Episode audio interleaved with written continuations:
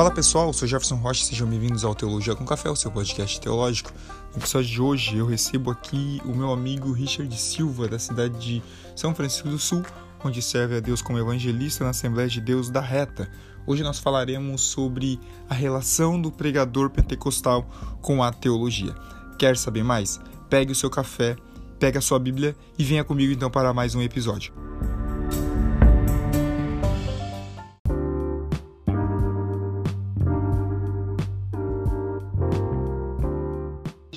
Gente quando fala de, de teologia pentecostal, né, e tudo mais, tem um grande problema, né?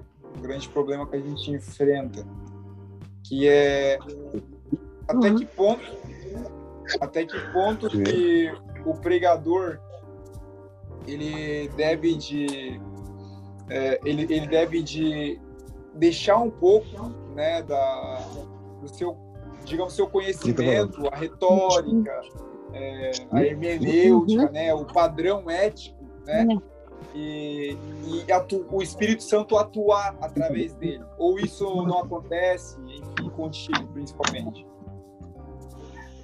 É, eu tenho uma visão a respeito disso, uma visão bem simples e ampla. Né? É, dentro do neopentecostalismo e dentro do pentecostalismo, eu acredito que particular também, né? É uma visão particular minha, que quando a gente vamos ministrar a parte da palavra do Senhor, existe muito a questão teóloga. Isso nos ajuda, isso nos acrescenta em sabedoria, em conhecimento, em ter profundidade na palavra do Senhor, estar bem relacionado com a palavra em profundidade. Por exemplo, exegese, a hermenêutica, a hermenêutica é a arte de falar em público, né? Exegese, extrair do texto aquelas coisas originais do hebraico, do grego e do aramaico, aquilo que nos faz acrescentar em sabedoria, conhecimento no texto. Uhum. A partir do momento que você está transmitindo todo esse conhecimento, é, ele é todo conhecimento humano, é todo sabedoria humana eu deixo de transmitir a sabedoria humana e passo para a revelação do Espírito quando eu vou fazer a aplicação das minhas pregações. Por um exemplo, toda, ah, toda pregação ela tem a introdução, certo? A introdução você vai trazer a parte histórica do texto que você está aplicando, você vai trazer três tipos de pregações, a textual, a... você vai trazer a textual porque ela textual, a temática e a, a de extração do texto, né? Então, por exemplo, essas três, quando a gente está fazendo ela, todas as sabedorias humanas, né? Tudo nos ajuda com sabedoria humana para dar introdução à palavra. Aplicação é aquilo que a gente pega e traz para os nossos dias atuais, certo? A gente pega da palavra de Deus e aplica a pessoa que está ouvindo, né? Por exemplo, você pega um texto bíblico e você aplica na vida das pessoas. Aí na aplicação entra a revelação do Espírito, entra o pessoal da palavra de Deus revelado para alguém, né? Para os seus ouvintes, para aqueles que estão te ouvindo. Então, para mim a parte espiritual é a da aplicação e a parte da teologia, da sabedoria humana é da introdução da pregação. E, como que você desenvolve assim o, o, o, estudo né, da sua pregação? A gente vê quem acompanhou você pregando, né? A gente acompanhou algum tempo, mas o pessoal talvez não. Mas como que você monta, né, a sua linha de estudo? Você tem um padrão, tipo, eu vou pregar fim de semana, por exemplo. É, você, o que, que você faz para encontrar o texto? Ah, vou começar a ler a Bíblia aleatório ou você já tem um padrão assim que você segue e tudo mais? Por exemplo, eu a Bíblia Sagrada em teologia ela é separada em fundamentos, por exemplo, escatologia, cristologia, pneumologia, é... então cativeiro babilônico, milênio, né? Falando, ela se divide em várias, em várias, em várias, né? É, vocês que estão se formando teólogos, vocês sabem que ela se divide em várias partes, né? E você, por um exemplo, eu, particularmente, Eu pego. Ah, é um tema a respeito de arrebatamento. Então eu parto para a parte da escatologia, né? Estudo a respeito das últimas coisas.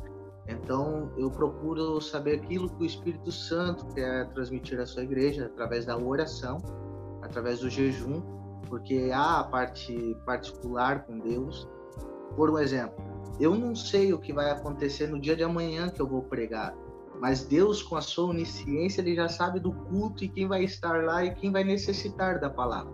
Então, nada melhor do que aquele que já sabe de quem vai estar lá necessitando da palavra, para estar me falando como amigo dele, que ele diz no livro de João: Vós sois meus amigos, por isso eu conto tudo a vós, né? E vós sabes, através do Espírito Santo, todas as coisas vos são reveladas. Então, por um exemplo, através do Espírito Santo que há em mim, através de uma oração, de uma vida com Deus, Deus me revela o que vai acontecer naquele culto, né? Lógico, não é uma revelação profética, mas é uma revelação através da sua palavra, né? Então, eu acredito na forma assim, ó, quando eu vou preparar as minhas pregações, eu sempre oro ao Senhor, peço a Ele a direção e eu já passo muitas pregações, eu passo muitas. Eu deixo muitas pregações do, é, no meio da Bíblia Sagrada inteira, eu tenho pregações. Do livro de Gênesis ao livro de Apocalipse, eu tenho pregações, eu sei todo o contexto histórico bíblico, eu sei todo o contexto, vamos supor assim, é, cultural bíblico, né? Então tudo isso facilita muito para mim na, no momento que eu vou aplicar as minhas pregações, né? É, por exemplo, vou falar a respeito de Babilônia, vou falar a respeito de cativeiro, o tema é a respeito de a vinda de Jesus, a morte na cruz. Então a gente já mantém uma vida de estudo regrada com Deus, porque assim, ó, o Espírito Santo só vai falar através da gente no conhecimento que nós já possuímos. Ele não vai revelar e vai colocar dentro da sua cabeça aquilo que você nunca estudou já. Entendeu? Uhum. Por um exemplo, você nunca estudou a respeito do assunto, ah, eu vou abrir o texto e Deus vai me revelar tudo aqui. Isso não existe você só vai conseguir transmitir ao público aquilo que você estudou, aquilo que você aprendeu. E quanto mais você aprende, mais o Espírito Santo tem é, essa capacidade, esse espaço para trabalhar em você. Se você é um estudioso da Bíblia Sagrada inteira, você vai ter uma Bíblia inteira à sua disposição e à disposição do Espírito Santo para estar lhe usando, né? Então é assim que acontece. Eu tenho uma vida regrada em estudos bíblicos, livros, e quando o Espírito Santo trabalha através de mim, ele trabalha através do meu conhecimento, porque eu não falo daquilo que eu não conheço ou não sei, né? Eu falo daquilo que eu estudei. Então, a revelação da palavra vem bem nesse nesse requisito, né? Vem bem nesse requisito. Uhum. É, eu sempre falo é, eu sempre uso essa expressão que o Espírito Santo ele não rouba né a nossa consciência né ele muito pelo contrário ele trabalha através dela né eu acho que é aqui que se aplica o que Paulo fala de um culto racional né um culto com entendimento você entende o porquê você está glorificando você entende o porquê você está girando você entende o porquê você está falando em línguas né você entende é, se a pessoa acaba o culto e falar, ah, eu não sei o porquê é, eu girei, eu não sei por que, que eu falei línguas, enfim, eu não sei o que, que eu fiz no culto, ela está cheia de outra coisa, não do Espírito Santo, né? Porque o Espírito Santo, ele não rouba a nossa consciência, pelo contrário, ele aplica a presença dele em cima dela, né? E sobre a questão do, do estudo, novamente no, no estudo, né? É, quando você tem um, um, congresso ou uma conferência com um tema, assim, o, o que, que você faz? Você prefere ir pelo tema ah, ou você, você vai orar para ver se, enfim, o que, que você faz sobre isso? Eu prefiro sempre respeitar quem já orou para ter um tema. Aqueles que estão à frente do trabalho, logicamente que para botar um tema em um congresso, eles tiveram oração, eles se dedicaram às vezes o seu tempo. Aí tu imagina pessoas que estão à frente do trabalho, como eu também sou dirigente de cultos, eu oro ao Senhor todas as campanhas que eu vou fazer, Jefferson. E Deus me dá campanhas que eu vou fazer.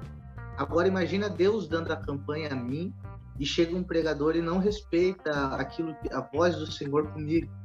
Aí quebra uma ética e ele é. prega o que ele quer, dizendo que é a respeito do Espírito Santo, porque o tema não cabe dentro do conhecimento dele, muitas das vezes. Entende? É a minha visão.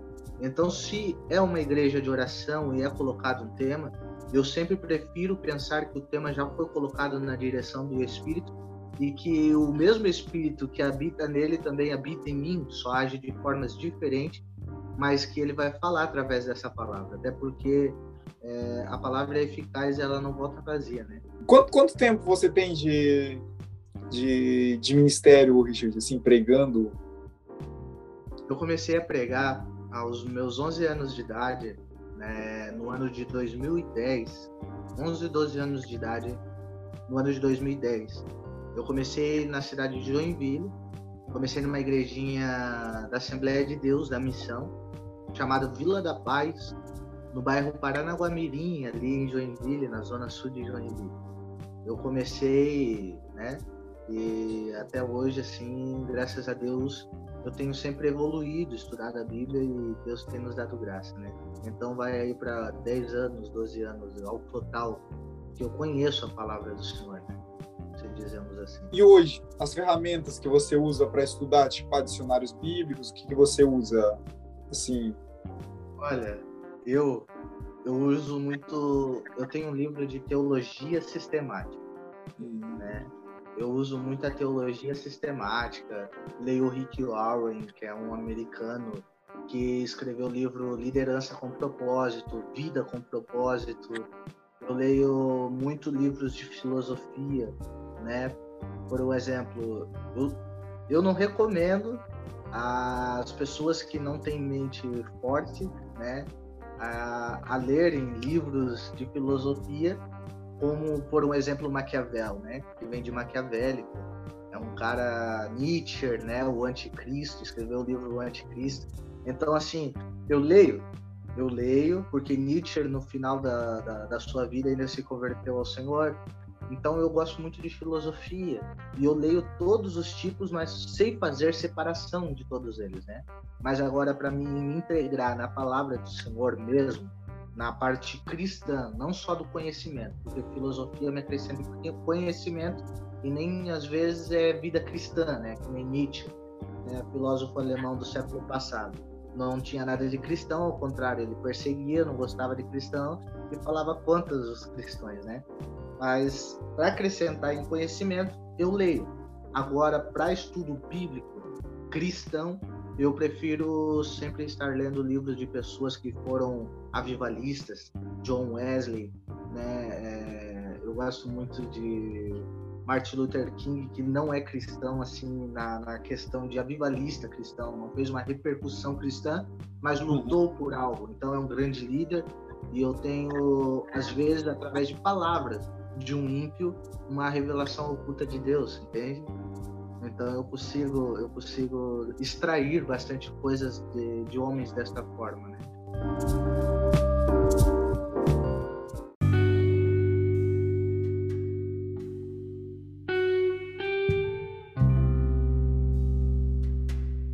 E, referências, tem, eu acho que todo pregador tem uma referência, né? Algumas referências que escuta, né?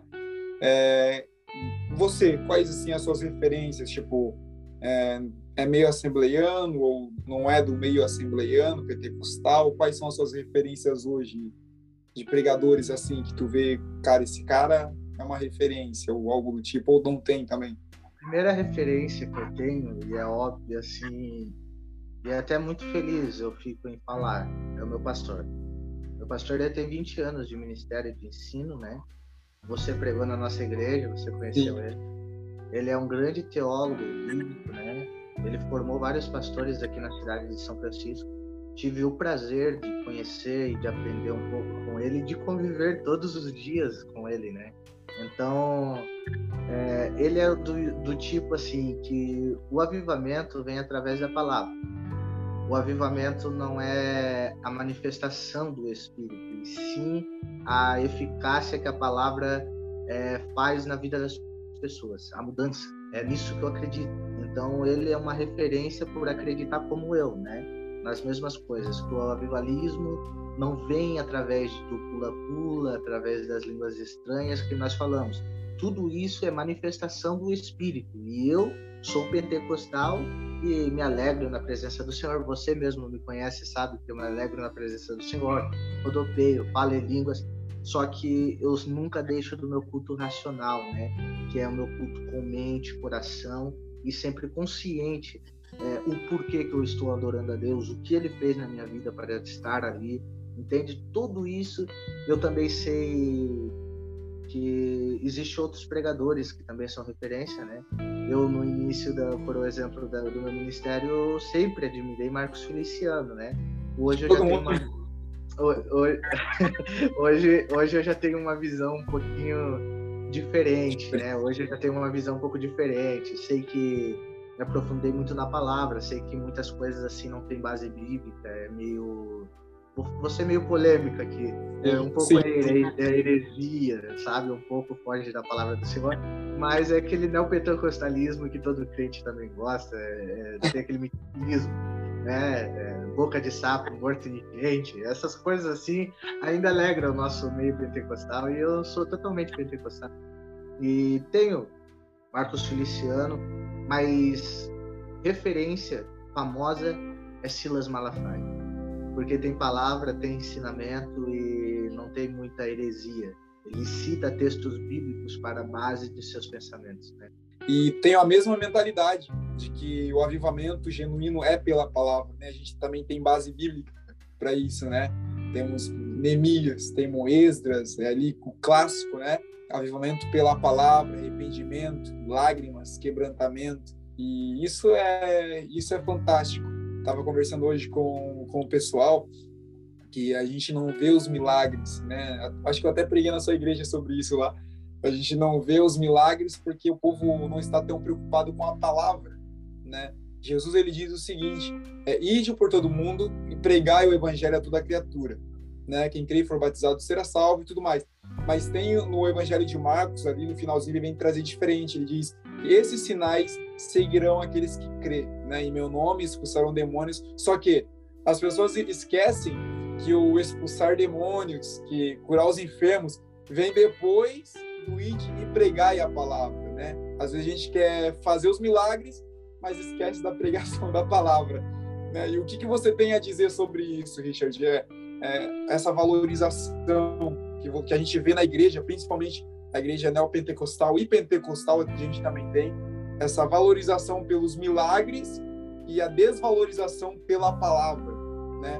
Ah, isso é, você abrangeu algo que eu até amo é, ensinar, né? Igreja de Corinto. A igreja de Corinto é um grande exemplo.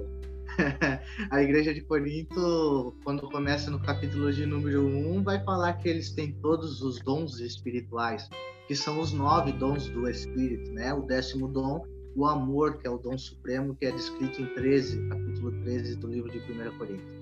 Então, o que me chama muita atenção é que a igreja de Coríntios era uma igreja antiga, mas é uma igreja tão atual se a gente olhar nos nossos dias, porque as nossas igrejas atuais repetem o que a igreja de Coríntios faziam, né?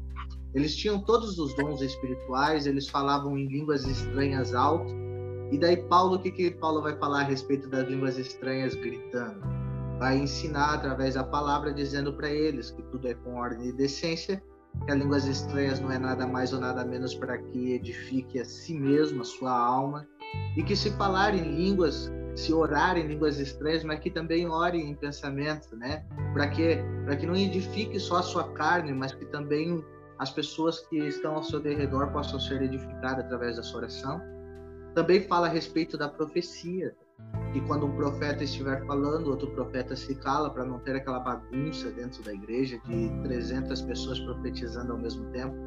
Então, eu sou muito dentro desse ensinamento é, tudo com ordem de decência, é, um profetiza, o outro se cala, porque o Espírito do Senhor ele é extremamente educado. No livro de Apocalipse diz: Eis que estou à porta e bato. Só bate aquele que tem educação pela porta e sabemos que a referência da porta é o nosso coração. Jesus Cristo ele não entra arrombando a porta, ele não entra no coração de ninguém é de qualquer forma. Ele entra no coração de alguém com educação, por livre e espontânea vontade da pessoa. Então a visão que eu tenho é que a gente vive a igreja de Corinto atualmente. Nós vivemos, nós temos todos os dons espirituais, só que porém somos carnais. É tão, tão, é tão intrigante isso quando Paulo diz, né? É, vocês têm todos os dons espirituais, quer dizer, então eles têm o Espírito Santo de Deus e têm os dons do Espírito. Como assim ainda eles são carnais, mesmo tendo dons e tendo o Espírito Santo? É porque a carnalidade ali é a emoção do homem sendo elevada além do dom espiritual. Por exemplo, quando nós pulamos, não existe pular no espírito. Você pula porque você está alegre, porque você está feliz e porque aquilo ali é a tua emoção. Não porque o Espírito Santo te leva a pular. Por que, que o Espírito Santo te levaria a pular? Qual seria a finalidade do pulo na igreja? Logicamente que o pulo na igreja é, é algo que vem da sua emoção. Davi, por um exemplo, é um, um grande exemplo, se alegrou diante da presença de Deus, que é a arca da aliança, e, e pulou na presença do Senhor, mas ele estava dirigindo segundo a sua emoção, não segundo o Espírito Santo do Senhor. Então devemos saber separar que existe sim a nossa emoção em tudo que nós fazemos, porque porque o Espírito Santo do Senhor não nos deixa inconsciente e nos deixando consciente existe a nossa emoção. Então eu sou contra a desordem, sou contra é, o miticismo do neopentecostalismo, mas sou totalmente a favor da manifestação do Espírito e de alguém que pula e diz assim: não, eu estou pulando mas não é no espírito, eu não estou inconsciente, é porque eu estou alegre. Eu pulo porque dá vontade de pular, porque ah, eu, eu sinto a presença de Deus dessa forma, entende? Não que você não está sentindo a presença de Deus, não é isso. Mas é que você sente a presença de Deus e você se alegra. E se alegrar já é um sentimento que parte da sua alma, não do Espírito Santo de Deus. É essa é a minha visão a respeito. Então tudo tem o nosso sentimento muito a, cara, essa mesma mesma visão.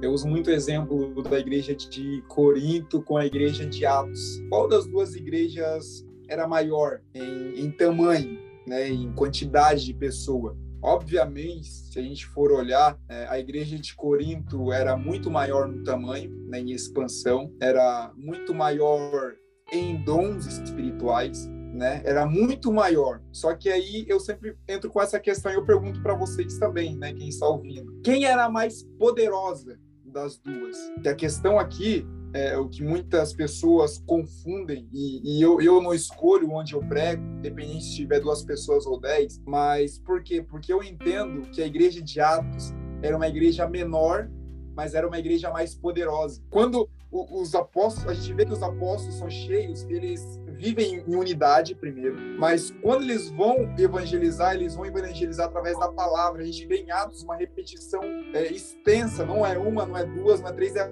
várias vezes. Pedro pregando a palavra, Eutico caiu da porta, é, caiu da, caiu da janela, quebrou, é, morreu lá, enfim, caiu morto, porque Paulo estava pregando a palavra, então Paulo vai lá, ora, ressuscita, e depois a palavra diz que Paulo volta e continua pregando a palavra. Então a gente vê que eles valorizavam a palavra. E os milagres que eles viviam era pela unidade através da palavra, né? E aí se cumpre o que está em Atos capítulo 2, verso 42, que eles eram unidos, né? Na doutrina, eles perseveravam na doutrina dos apóstolos, perseveravam unanimemente na, na palavra. Richard, uma consideração final para esse pessoal que está nos ouvindo. Qual é a, a, a, o seu conselho de pregador para futuros pregadores? Qual é seu, os seus conselhos para dizer, olha, isso daqui, se vocês fizerem, vocês é, serão bem-sucedidos no evangelho, bem-sucedidos não no sentido de ser rico, mas no sentido de fazer a vontade de Deus. Ler muita Bíblia, né? Todo pregador tem que ter tempo. Eu costumo falar da seguinte forma: você vai preparar um alimento. Sabemos que a palavra de Deus é o alimento, descrito em 1 Coríntios, dizendo assim: Eu não vos alimento com alimento sólido, mas sim com leite materno, porque senão vocês não estão preparados. Quando você vai preparar um alimento, Você leva tempo, dedicação. Você põe todo o seu amor quando você está fazendo uma comida, não faz? Quando você, por exemplo, vai botar um macarrão para fazer, um feijãozinho, uma carne, você pega toda a sua dedicação, todo o seu conhecimento e até a janta, o almoço ou o seu alimento ficar pronto leva tempo. Com a palavra de Deus não é diferente. É necessário dedicação, tempo, amor e, acima de tudo, muito comprometimento com a palavra. Pois no nosso dia pregar a palavra já tem se tornado algo comum, mas viver tem sido algo bem, bem extinto em nossos dias, viver a palavra, né? Então, antes de, de pregar a palavra com, as, com seus lábios, com a sua voz, pregue a palavra com as suas atitudes. Como disse John Wesley, né? Poderei eu ficar calado e as minhas atitudes pregar por mim, né? Então, é muito mais testemunho do que qualquer palavra que saia da sua boca. E muita dedicação à palavra do Senhor, né? Muita dedicação porque assim também disse Paulo a Timóteo, para que ele tivesse um bom testemunho, para que ninguém tivesse o que falar. Então se apresentei como obreiro preparado, aprovado diante do Senhor, que maneje bem a palavra de Deus. Então é todo obreiro, todo pregador tem que ter essa característica, manejar bem a palavra do Senhor para que não venha ser tentado. É essa é esse meu conselho a vocês. Antes de pregar com palavras, preguem com atitudes porque o seu testemunho vale mais do que mil palavras.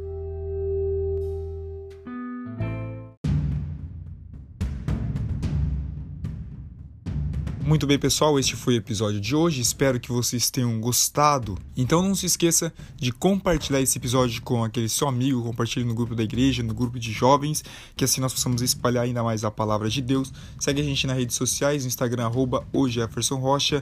Segue o Richard também, Richard Silva, no Instagram. E se Jesus assim nos permitir, na semana que vem estamos de volta. Fiquem todos na paz de nosso Senhor.